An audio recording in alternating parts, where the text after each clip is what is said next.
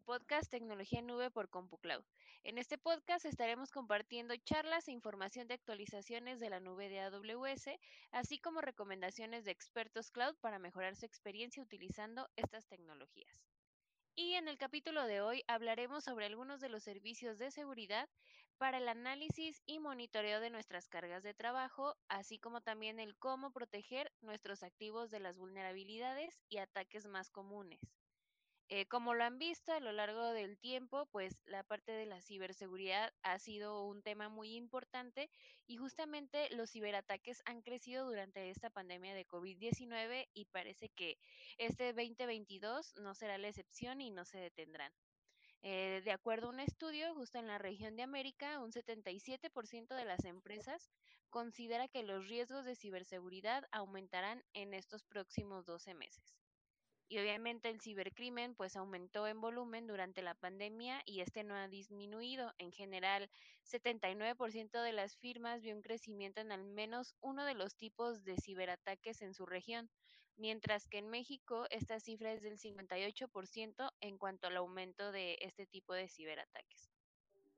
Y es por esto que, referente a la parte de ciberseguridad, en la parte de seguridad en la nube, pues en este capítulo nos acompaña el ingeniero Adrián Morales, consultor de soluciones y seguridad del equipo de CompuCloud, con quien justamente estaremos platicando sobre el uso de diversos servicios que nos ayudan a mejorar la seguridad en nuestra infraestructura en nube de AWS. Así que les doy la bienvenida al ingeniero Adrián al podcast de CompuCloud. Adrián, un gusto tenerte en este espacio. Hola, ¿qué tal, Leo? Muchas gracias por la invitación. Este, para mí es un honor estar aquí en este podcast acompañándolos y poder compartir mis conocimientos en el área. ¿Qué tal? ¿Cómo estás? Muy bien, ingeniero. Muchas gracias por acompañarnos y bueno, ya para ir dando este el mensaje y nuestros escuchas sobre la parte de la seguridad. Este, como lo mencioné hace unos momentos, pues la parte de los ciberataques ha sido un aumento exponencial en, estos últimos tiempos que ahora pues estamos conectados más digitalmente. Entonces, tanto empresas como usuarios pues tenemos este tipo de vulnerabilidades y es importante que justamente organizaciones conozcan cuáles son aquellos servicios de seguridad que les pueden funcionar para aumentar sus niveles, este, pues vaya, de, de seguridad y no se pierdan datos o haya una interrupción en su continuidad de negocio. Entonces, me gustaría preguntarte, Adrián, ¿cuál es la importancia de la seguridad en la actualidad para AWS y cómo es que Amazon Web Services protege nuestra información? Sí, claro que sí, yo. Fíjate que esta es una pregunta muy común que suelen hacer muchas cuando las personas eh, organizaciones se aventuran a este lado por el lado del cómputo de la nube. Y pues es que en AWS la confianza del cliente siempre va a ser lo que es nuestra máxima prioridad.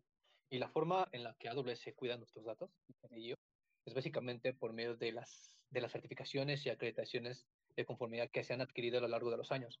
Y pues básicamente que nos da la tranquilidad de que AWS sigue los mejores controles de seguridad y de verdad, o sea, políticas muy estrictas definidas por organizaciones que son bastante estrictas en nivel de seguridad.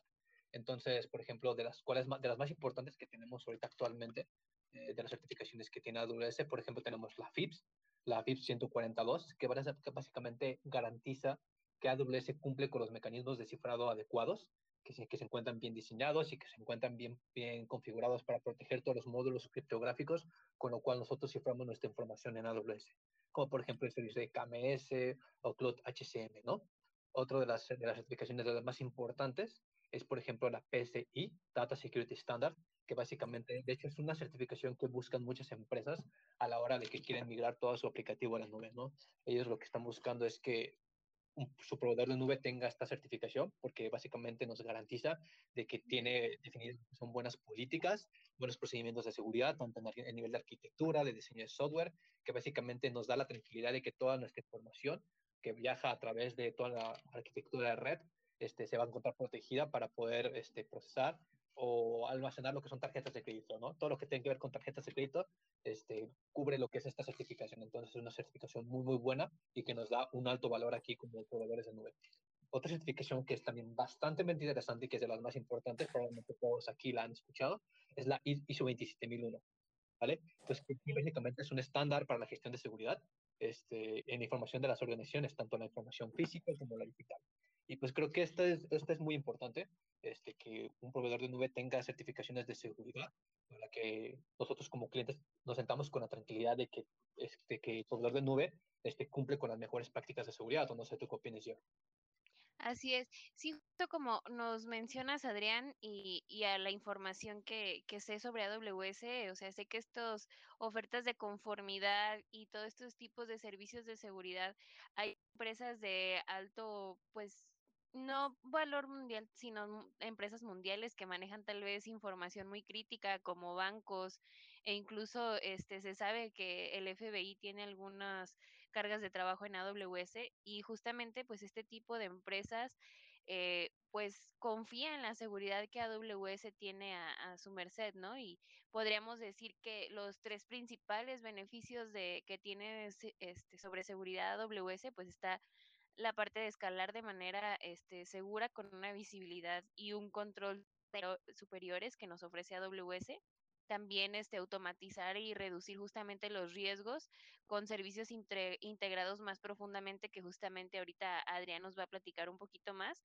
Y también el crear este, los estándares de seguridad de datos y, y privacidad altos, ¿no? Y también sabemos, Adrián, que justo AWS pues sabemos que tiene su nivel de responsabilidad, pero también nosotros como usuarios y como clientes tenemos la parte de eh, lo que sería la seguridad compartida, ¿verdad? Sí, así es. Fíjate que lo mencionas muy bien y esto es un punto muy importante y un punto clave si quieres este, mudarte con un proveedor de en este caso AWS. Este, prácticamente no toda la responsabilidad va a caer del lado de AWS, sino que está dividido entre AWS y el cliente por medio de un modelo de responsabilidad compartida en el cual en sí se define quién tiene responsabilidad de cada lado, ¿no? Como por ejemplo, te voy a dar un ejemplo, este, por ejemplo, AWS es responsable de toda su infraestructura global.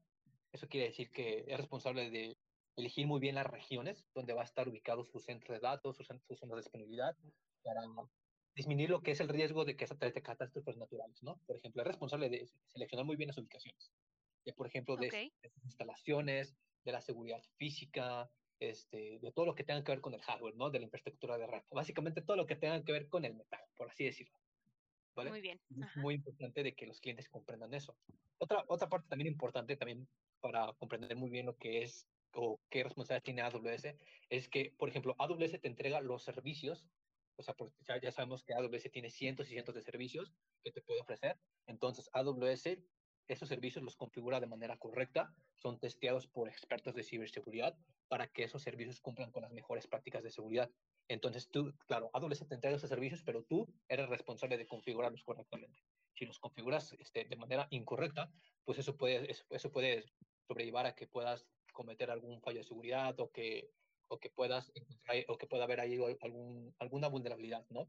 Y por ejemplo, también del lado del cliente, pues el cliente también es responsable de proteger también su infraestructura, pero más que nada este, de, este, sus aplica su información, sus aplicaciones que tienen dentro de sus instancias S2, como por ejemplo, um, si tienen este, una aplicación ejecutándose en una instancia S2, el cliente es responsable de parchar correctamente sus instancias de S2 de todo el software que se ejecuta dentro de, dentro de su instancia C2, okay. es responsable este, de de, de, verificar que no sean vulnerables a ataques, ¿no? O configurar correctamente el acceso a sus instancias C2, a sus aplicaciones, a la consola de AWS, es responsable de configurar correctamente los servicios que AWS te proporciona y de cifrarlo correctamente lo que es la información que ellos tienen, ¿no? Como, como recordamos, AWS se encarga de todo el hardware, de todo el metal, de todo lo que tú no tienes alcance, pero tú como cliente también tienes que proteger tu información. ¿Vale? ¿Sabes, que me gusta, ¿sabes cómo me gusta verlo, Gio? Este, como por sí, ejemplo, cuando, cuando vas a rentar una casa. Claro, el okay. dueño de la casa se encarga de proteger muy bien la casa, ¿no? Se, le pone cámaras de seguridad, le pone alarmas contra incendios, se encarga de toda la seguridad de la casa, de ofrecerte las mejores comodidades. Pero una vez que, que el dueño te entrega las llaves, ya la responsabilidad entra, entra en ti. Porque si tú dejas la puerta abierta, y, y Así es. ¿de quién va a ser la culpa? Sí, justo. Justo, justo. Sí, mira, y de hecho, justo como lo, lo mencionas y lo explicas, creo que es algo este, muy, muy fácil de, de, comprender a qué niveles de seguridad estamos como protegidos por AWS y cuáles son nuestra responsabilidad. Y creo que aquí justamente ya entra la parte de CompuCloud, ¿no? En donde, siguiendo justamente el ejemplo que mencionas de la casa, de que, bueno, la persona que te está rentando te da el, el lugar en donde vas a estar. Obviamente tienes espacios que les puedes poner seguro, como las puertas, las ventanas pero es tu responsabilidad tú como cliente o como usuario. Y creo que aquí es donde entra CompuCloud, justamente en donde tal vez CompuCloud es quien te ofrece una cerradura de, de alto este nivel, no sé, a través del código o con una llave especial. Y creo que ahí es justamente ya a nivel de servicios en nube en donde CompuCloud conoce muy bien cuáles son aquellos servicios y aquellas configuraciones que te van a permitir este, aumentar tu nivel de seguridad en lo que es la nube de AWS, ¿no? Y, y justamente pasando a este tipo de cuáles son los servicios que nos van a apoyar a aumentar nuestra seguridad, que son miles de servicios los que existen, pero hoy hablando justamente eh, enfocándonos a la parte de servicios este, que se dedican al análisis y, y, monitoreo, pues nos podrías mencionar algunos este, de estos servicios, Adrián, que nos sirvan para justamente analizar y monitorear nuestras cargas de trabajo. Sí, claro que sí, Gio. Fíjate que vamos a hablar de dos de los principales servicios de análisis y monitoreo que tenemos aquí en AWS, que son esenciales que sí o sí el cliente tiene que tener habilitados en su consola al momento de que la crea o que se une con un partner. En este caso, si tú te unes con nosotros aquí con CompuCloud, nosotros te habilitamos estos servicios y te recomendamos que nos habilites, ¿no? Para mejorar tu seguridad. Uno de ellos es el servicio de Cloud. Si te preguntaras qué es CloudTrail, pues en sí prácticamente es un servicio este, que se va a encargar de monitorear toda, todas las llamadas a la API que ocurren en tu consola de AWS. ¿Qué quiere decir esto? Por ejemplo, este, si tú creas una instancia, eso es una llamada a la API. Si tú creas un usuario, es una llamada a la API. Cualquier movimiento que tú hagas utilizando la consola de AWS, utilizando, no sé, lenguajes de programación que interactúen con los servicios de AWS, utilizando la CLI de AWS, cualquier movimiento que tú hagas en la consola de AWS es un movimiento de la API. Y todo eso se va a quedar registrado para que lo puedas utilizar con fines de auditoría yo básicamente lo veo como una cámara de seguridad, ¿no?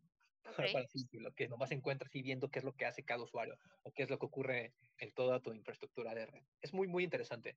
¿Sabes? Me da, me da mucha risa porque tengo un compañero, este, mi compañero Víctor, que lo ve como si fuera una, una vieja chismosa, ¿no? Una señora chismosa que nos está viendo ahí qué están haciendo y, y, te, y te muestra, ¿no? Y dices, mira, qué es lo que está ocurriendo en la consola. Sí, sí, justo. Y pues es, un, es una buena pues observación de cómo funciona CloudTrail, que justamente es estar viendo qué es lo que está pasando, ¿no? Que el usuario sepa qué movimientos están sucediendo, este, y que justamente en caso de que pudiera pasar algo, pues sepa de dónde viene o de qué, desde cuál es la raíz del por qué está sucediendo esto, ¿no? Creo que CloudTrail es uno de los servicios que se tiene que tener como básicos, ¿no? Al momento de estar este, monitoreando nuestra infraestructura. Sí, así es. Y les va a servir mucho para auditorías, ¿no? En caso de que, por ejemplo, estén haciendo alguna auditoría muy importante, tener todo ese tipo de información a la mano, pues es muy, muy bueno y les va a ayudar mucho a, a estar en compliance con las buenas prácticas de seguridad, ¿no? Muy bien. Perfecto. Bien. Y bueno, no sé si tengas algún otro que nos puedas recomendar. Claro que sí, les dije que les iba a mencionar sobre otro, y otro de ellos es el servicio de WarDuty, que también es muy, muy importante que lo tengan habilitado en su consola. Este, este servicio, fíjate, este, es muy interesante porque te permite detectar cualquier amenaza que vaya a ocurrir en tu consola. Es un servicio que también se, se encarga de monitorar tu consola de manera continua, tus cargas de trabajo, todos los movimientos que ocurren en tu consola, para poder detectar actividades maliciosas o hallazgos de seguridad, ¿no? Este, en sí, prácticamente, ¿cómo funciona? Este servicio es alimentado por diferentes fuentes de datos. Es alimentado por CloudTrail, es alimentado por DPC Flow Logs, por DNS Logs, por S3 Data Events, y se alimenta de todos, esos datos que recopila de esos servicios para poder encontrar comportamientos anómalos, comportamientos extraños. Y en sí prácticamente este servicio es capaz de detectar, por ejemplo, cuando un atacante está realizando ataques de fuerza bruta contra tu instancia de celos, ya sea tu instancia Linux o tu instancia Windows, ¿no? Por ejemplo, si tienes un troyano ejecutándose en tu instancia, uh -huh. si tienes un backdoor, o si hay algún atacante que se quiera hacer chistoso y empieza a realizar un escaneo de vulnerabilidades o escaneo de puertos en tu instancia celos. Todo ese tipo de comportamientos, Guarduty es capaz de detectar. Como por ejemplo, incluso, fíjate, fíjate, Gio, incluso también es capaz, por ejemplo, de de detectar malas prácticas de seguridad o malas prácticas en configuración en la consola, como por ejemplo el uso del usuario root, que es muy, pero muy, muy mala práctica. Que no tengas el MFA activado también es muy, muy mala práctica. O por ejemplo, que el usuario root tenga las access keys habilitadas o, cualquier credencial expuesta, ya sea access keys, todo ese tipo de información WarDuty es capaz de detectarlo. Y fíjate aquí lo mejor de todo es de que básicamente este servicio se implementa con un servicio que se llama este, Event Bridge. Ese Event Bridge básicamente lo puedes implementar con un lambda. Entonces, fíjate, con WarDuty detecta los incidentes y WarDuty en, en cuanto detecta algún finding, activa lo que es el Event Bridge y el Event Bridge activa un lambda. Y tú con ese lambda tú puedes mitigar esa vulnerabilidad. ¿Qué quiere decir con esto? Si por alguna razón un atacante, un hacker, está este, realizando un ataque de fuerza bruta contra tu instancia S2, tú utilizando esos tres servicios, este, WarDuty, EventBridge y Lambda, tú puedes mitigarlos y bloquearlos a nivel de NACL, este, bloquearlos este, para que no puedan entrar todo el tráfico, ¿no? Para, para deshacerte completamente de ellos. La verdad es un servicio muy, muy bueno que te recomiendo o le recomiendo a, a, nuestros escuchas que lo implementen en su consola. De hecho, también, está aprovechando que estamos aquí hablando de este servicio, este servicio tiene una capa gratuita de 15 días que les va a permitir probar lo que es el potencial que tiene este servicio. Y además de que te va a tener un apartado en el cual tú vas a poder visualizar este, cuánto te va a salir más o menos al mes o al próximo mes, o cuánto te va a salir en costos futuros, ¿no? Es muy, muy interesante, la verdad. Ah, perfecto, Adrián. Gran, gran tip nos, nos dices, este de que si quieren probar WarDuty, este, está disponible 15 días este, sin costo y de igual manera si si quieren saber cómo este, instalarlo y hacer como una prueba este, y saber cuánto después podría salir en costos, pues justamente se pueden acercar a alguno de nuestros consultores y podemos checar este, esta prueba con WarDuty y obviamente pues sin costo, ¿no? Es algo muy, muy importante para que también puedan ver el nivel de seguridad que maneja AWS y cómo los puede apoyar. Muy bien, entonces platicamos ya sobre CloudTrail y WarDuty, sobre la parte de análisis y, y monitoreo a la infra, ¿no? Pero ahora nos gustaría saber algunos servicios que nos ayuden a proteger pues las cargas de trabajo y las aplicaciones. ¿Nos podrías comentar algunos de estos que, que existen en AWS? Sí, claro que sí, Gio. Este, mira, aquí por ejemplo tenemos un servicio muy interesante que muchos clientes les va a brillar los ojos cuando se empiece a platicar un poco sobre este servicio. Tenemos el servicio de Inspector, que básicamente es un servicio que se encarga de analizar vulnerabilidades dentro de tus instancias S2 o contenedores. Fíjate que es muy importante actualmente que las empresas empiecen a realizar lo que es pruebas de penetración a sus, a sus aplicaciones, a sus aplicaciones web, a sus aplicaciones móviles, o realizar pruebas de hacking ético, ¿no? Para poder encontrar vulnerabilidades. Y de hecho, eso es un poco costoso, pero AWS te ofrece este servicio que se llama Inspector, que te ofrece una capa gratuita de 15 días para poder realizar un análisis de vulnerabilidades a tu instancia de S2 o contenedor. Es muy sencillo de utilizar, prácticamente lo único que tienes que hacer es que este servicio te instala un agente dentro de, de tu, dentro de tu instancia S2 y lo que hace es que ese, él solito se encarga de buscar vulnerabilidades o malas prácticas, ya sea de networking, este, malas prácticas a nivel de sistema operativo o, okay. O, por ejemplo, si no cumples con ciertas certificaciones de compliance, este, de, de, buenas prácticas, entonces todo ese tipo de información te lo detecta y te lo muestra en un dashboard centralizado. Es muy, muy interesante porque tú vas a poder este, monitorear o vas a poder administrar todo desde una consola centralizada en el cual vas a poder, por ejemplo, ver todas las vulnerabilidades que encontró esa gente, vas a poder revisar lo que son este, análisis de manera continua, programados, vas a poder visualizar, por ejemplo, puntuaciones de riesgo, de cuáles son las vulnerabilidades más críticas, las, las de menor riesgo, etcétera, ¿no? Y eso te va a permitir tener un control de todas las vulnerabilidades que tú tienes en tu consola, en tu, perdón, en tus instancias de C2, para poder ya empezar a trabajar en mitigarlas, ¿no? En resolverlas, que es un apartado, es una parte muy importante. Así que este okay. servicio me recomiendo muchísimo y es muy fácil de implementar. Bien, entonces, Inspector. Inspector sería otro de los servicios que, que nos recomienda el ingeniero Adrián para esta parte de proteger las cargas de trabajo y las aplicaciones. Y justo como nos mencionó, el, el foco es usar las mejores prácticas en seguridad y pues justamente Inspector es una de estos servicios que nos ayuda a detectar cuáles son las buenas prácticas que estamos haciendo y cuáles son aquellas en las cuales tenemos que trabajar.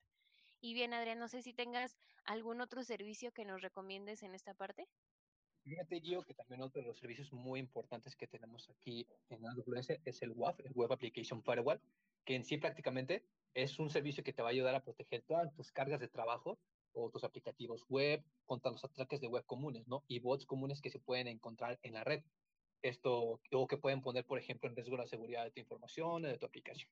Este servicio nos va a brindar un control sobre todo el tráfico que va a llegar a nuestras aplicaciones. Y esto nosotros lo, definimos por medio de reglas, ¿vale? Fíjate que, por ejemplo, los ataques más comunes que hay en las aplicaciones web y que nos, nos podemos proteger utilizando WAF es por medio, por ejemplo, las inyecciones SQL, SQL o project scripting, etcétera, ¿no? Y, por ejemplo, con este servicio, como les mencioné, nosotros definimos reglas, ¿vale? Tenemos reglas definidas por AWS, que son reglas administradas. AWS se encarga de, de crearlas, administrarlas y actualizarlas para que nosotros nomás las colocamos y nos vamos a proteger contra ese tipo de ataques.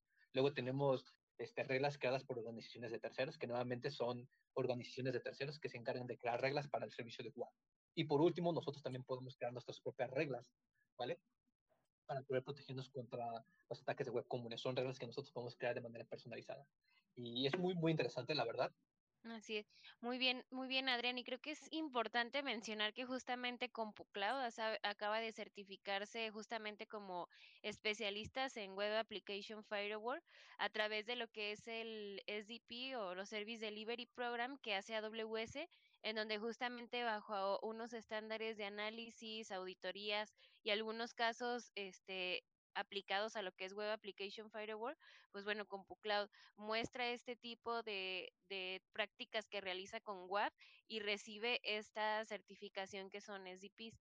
Este, entonces justamente pues CompuCloud está este, capacitado en lo que es este SDP y justamente somos expertos en monitorear estas solicitudes y obviamente proteger las aplicaciones web o APIs contra estos ataques web que estábamos mencionando este, filtrando las posibles amenazas de acuerdo a las reglas que se configuren a través de WAF y logrando pues así proteger los servidores. Muy bien, Adrián. Bueno, ahorita que ya platicamos un poquito sobre estos servicios para proteger nuestras cargas de trabajo y aplicaciones, este, pues también creo que es importante que nuestros audioscuchas sepan cuáles son las vulnerabilidades más comunes en las aplicaciones web. ¿Nos podrías como compartir algún top de vulnerabilidades que, justamente podemos encontrar en, en estas aplicaciones? Sí, claro que sí, yo. Fíjate que hay un programa muy interesante que sí o sí las organizaciones, los desarrolladores, este tienen que conocer, se llama OWASP. OWASP básicamente es un proyecto en el cual básicamente las organizaciones se encargan de recopilar cuáles son las top 10 vulnerabilidades más comunes encontradas en las aplicaciones web. Entonces, me gustaría platicarte un poquito sobre estas vulnerabilidades, son 10, este, pero sí o sí, básicamente vamos a abarcar un poco de ellas, pero si les gustaría profundizar este, en estas vulnerabilidades, les recomiendo que vayan a la página oficial de OWASP y ahí van a poder encontrar, por ejemplo, toda la documentación para poder este, mitigarla, este, en, qué, en qué consiste, etcétera. Entonces es muy importante que, este, que escuchen básicamente los que les tengo que platicar en estos momentos. En la posición número uno tenemos el Broken Access Control, que básicamente es cuando las organizaciones no siguen el concepto de mínimo privilegio. Este concepto es muy, muy importante que las organizaciones lo sigan al pie de la letra, los desarrolladores, porque básicamente este, se trata cuando un usuario este, o personal del equipo se le da más permisos de los que debería tener y no los necesarios para realizar su tarea. Esto es muy, muy peligroso, como por ejemplo, este, imaginemos que tenemos un lambda que se va a encargar este, de apagar instancias o encenderlas con base a algún horario, los apagados encendidos automáticos, pues. Y muchas veces este, lo que nosotros hacemos es, ah, ¿sabes qué? Le voy a dar permisos de S2 full access, ¿no? Ese es bastante peligroso, por ejemplo. O si un atacante entra a tu consola y encuentra esa lambda eh, y tiene permisos para poder editarla, puede aprovechar esa lambda para poder este, apagar tus instancias, detenerlas, eliminarlas, crear más instancias, minar dentro de tus instancias S2, puede básicamente hacer lo que él quiera con, porque tiene permisos de S2 Full Access. Si te fijas lo peligroso que es, entonces si tú vas a crear, por ejemplo, un lambda que haga unas ciertas acciones, pues tienes que saber muy bien cuáles son los permisos necesarios eh, este, y acotarlo lo más posible para que pueda realizar esa tarea, sin necesidad de darle más permisos de los que debería. ¿Vale? Otro apartado que entra en esta vulnerabilidad en este punto, básicamente es como, por ejemplo, cuando un atacante este, puede acceder a páginas o módulos a los cuales no, está, no, tiene por qué permitido entrar. Entonces, muchas veces las organizaciones no se encargan de sanitizar muy bien este, el perfilamiento de las aplicaciones web y eso puede ser muy peligroso porque un atacante se puede meter a algunas secciones este, donde puede haber información sensible o cosas por el estilo y puede, por ejemplo, comprometer, por ejemplo, información de la organización, ¿no? En la posición número dos tenemos lo que es, por ejemplo, el cryptographing failures, que básicamente es cuando las organizaciones este, no se preocupan por cifrar su información o utilizan, por ejemplo, protocolos o algoritmos de cifrados antiguos como lo es MD5, SHA-1 o por ejemplo, cuando las organizaciones no utilizan el protocolo HTTPS, ¿no? Que nomás tienen el HTTP, que es bastante peligroso porque un atacante puede recopilar información de todas las solicitudes que viajan a nivel de red. Puede interceptarlas, manipularlas y realizar ataques por medio de, esas, de, esa información que viaja sin cifrar. En la posición número 3 tenemos lo que son las inyecciones, que básicamente es una de las favoritas de los atacantes porque consiste en realizar ataques de SQL injection a tus, a tus bases de datos para poder recopilar información, como por ejemplo cuando los atacantes utilizan o se aprovechan de los parámetros que no están bien sanitizados de las aplicaciones web para poder recopilar información de una vulnerabilidad de tu gestor de base de datos, como por ejemplo un ataque de SQL injection, o también por ejemplo cuando implementan o se aprovechan de los inputs de tus, de tus aplicaciones para poder inyectar código JavaScript. Estos son los famosísimos cross-site scripting, también, por ejemplo, vulnerabilidades de ejecución remota de comandos o serializaciones que básicamente te permiten interpretar comandos este, en las entradas de tu aplicación y eso puede ser bastante peligroso porque un atacante puede incluso aprovecharse de vulnerabilidades de tipo de serialización para poder escalar privilegios o poder este, entrar dentro de tus servidores. ¿no? Es muy importante que sanitices muy bien lo que son tus aplicaciones contra inyecciones. En okay. la 4 tenemos lo que es el Insecure Design, que básicamente es cuando las organizaciones no se preocupan por la seguridad o el diseño correcto de tu aplicación. Y es más enfocado también en, por ejemplo, cuando, cuando haces una implementación y no la configuras de manera correcta o no configuras correctamente tu aplicación web. Esto puede conllevar a que pueda haber filtraciones de datos o vulnerabilidades. ¿Vale? En la posición número 5 tenemos Security Misconfiguration, o cuando básicamente es malas, malas configuraciones de seguridad, es cuando las organizaciones no se esfuerzan en implementar lo que son mecanismos de seguridad adecuados para su aplicación o que no configuran correctamente los servicios de la nube. Es muchas veces cuando, por ejemplo, las organizaciones habilitan puertos innecesarios, puertos que no deberían por qué tenerlos abiertos, ¿no? O servicios que no deberían por qué tenerlos habilitados si no se están utilizando también, por ejemplo, a las páginas, cuentas o privilegios innecesarios, como lo vimos en, en el punto número uno. En la posición número 6 tenemos en las componentes vulnerables y obsoletos, que es básicamente cuando las organizaciones usan dependencias o librerías desactualizadas. Este software que el software vulnerable o que no está compatible o no se encuentra actualizado, ¿vale? Esto puede conllevar a que se, los componentes que utilizan para desarrollar sus aplicaciones sean vulnerables y también como no realizan análisis de vulnerabilidades con regularidad a sus aplicaciones, eso o a su software o a su infraestructura, que eso puede conllevar, ya sabes, a filtraciones de datos, ¿no? En la posición número 6 tenemos este, componentes vulnerables y obsoletos, vulnerable and outdated components, que básicamente es cuando las organizaciones utilizan dependencias o librerías desactualizadas, cuando utilizan, por ejemplo, software que es vulnerable o que no es compatible o que se encuentra desactualizado, y que no realizan, por ejemplo, análisis de vulnerabilidades con regularidad a sus componentes o aplicaciones. ¿no? En la posición número 7 tenemos Identification and Authentication Failures, que básicamente es cuando las organizaciones permiten ataques automatizados o acciones automatizadas en sus aplicaciones, en sus login, en sus input, este, y lo, que, lo cual puede conllevar ataques como, por ejemplo, ataques de fuerza bruta o ataques automatizados, como por ejemplo cuando permiten contraseñas predeterminadas en sus logins en sus paneles de autenticación, que no implementan, por ejemplo, contraseñas seguras con políticas de credenciales muy fuertes, muy robustas, cuando utilizan la reutilización de credenciales, cuando no cuentan con MFA, etcétera, ¿no? En la posición número 8 tenemos lo que es el Software and Data Integrity Failures, que básicamente es cuando utilizan módulos, bibliotecas o repositorios que no son de confianza o que no son de proveedores oficiales. Básicamente es cuando nosotros descargamos algún software que no es de una página oficial o, repositorios que nos encontramos ahí por internet para desarrollar nuestras aplicaciones. Eso puede conllevar a que esa, esa aplicación o biblioteca o software tenga alguna sorpresita por detrás, ¿no? Como por ejemplo algún malware, algún ransomware, etcétera. Y lo cual es demasiado peligroso. En la posición número 9 tenemos el Security Logging and Monitoring Failures, que básicamente es cuando las organizaciones no monitorean constantemente este, los eventos que ocurren en sus aplicaciones, como por ejemplo los inicios de sesión, las solicitudes, los logs, las aplicaciones, lo cual puede conllevar a que pueda existir algún error en, en tu aplicación o por ende alguna vulnerabilidad. Y por último, tenemos por ejemplo lo que es el Server-Side Request Forgery, que es cuando un atacante puede aprovecharse de, una, un componente de tu aplicación o una apartado de tu aplicación para poder recolectar información interna de tu servidor. Imagínate, es bastante peligroso y de verdad que las organizaciones es importante que conozcan lo que es este programa, este, para que ellos puedan empezar a, que, a lo que es a probar cada uno de los puntos en sus aplicaciones y empezar a sanitizarlos, ¿no? Creo que es muy, muy importante que empiecen a analizar lo que es este programa.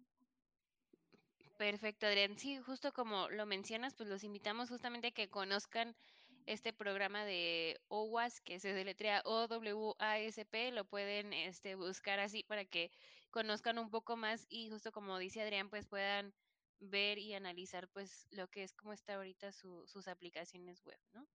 Y pues bueno, muchas gracias Adrián y ya para ir finalizando este lo que es el, el podcast, el capítulo que tuvimos el día de hoy sobre este, seguridad, pues como pueden ver el top 10 que ahí nos estuvo compartiendo Adrián, pues es algo que tenemos que estar revisando y claro, con el uso de los servicios que se mencionaron anteriormente, pues este podemos hacer un análisis y seguir protegiendo lo que es nuestra infraestructura en nube. No sé, Adrián, si quisieras decirnos algo por último. Sí, claro que sí. Me gustaría compartirles unas palabras que básicamente es importante tomar en cuenta la capa de seguridad al momento de que ustedes vayan a implementar alguna nueva arquitectura, aplicación, software o incluso, por ejemplo, cuando ya tengan ya eso desarrollado, que de verdad empiecen a invertir en servicios de seguridad. Aquí en AWS tenemos cientos y cientos de servicios que les pueden ayudar a mejorar lo que es su seguridad, ¿vale? En la nube, para así evitar que, por ejemplo, nuestros datos se vean comprometidos. Y también es importante que se empiecen a informar de cuáles son los ataques más comunes que ocurren en la red, las últimas noticias de seguridad, para que se mantengan informados de todo lo que ocurre en el mundo de la ciberseguridad, ¿no? Perfecto, muchas gracias Adrián. Sí, justamente como nos dice, este, pues manténganse informados, de hecho a través de los canales de, de CompuCloud que tenemos en redes sociales, eh, a través de nuestro canal de YouTube y por este podcast, pues les estaremos trayendo lo que es información de lo que es tecnología en nube y también, como pueden ver, pues la parte de, de seguridad que también estaremos hablando sobre eso. Pues nuevamente, este, muchas gracias Adrián por compartirnos este tiempo y tu conocimiento sobre la importancia de la seguridad en la nube y esperamos tenerte nuevamente por aquí para que nos sigan compartiendo actualizaciones y nuevas noticias que tiene CompuCloud para nuestros audio escuchas. Así es de que no me queda más que invitarlos a que nos sigan escuchando con tips y conversaciones como esta a través de nuestras diferentes plataformas. Y para más información, escríbanos a nuestro correo info o también a directamente a nuestra página web compucloud.com.mx y por nuestras redes sociales que tenemos por ahí Facebook, Twitter, LinkedIn, Instagram y todas ahí las redes que tenemos disponibles para ustedes. Muchas gracias por escucharnos.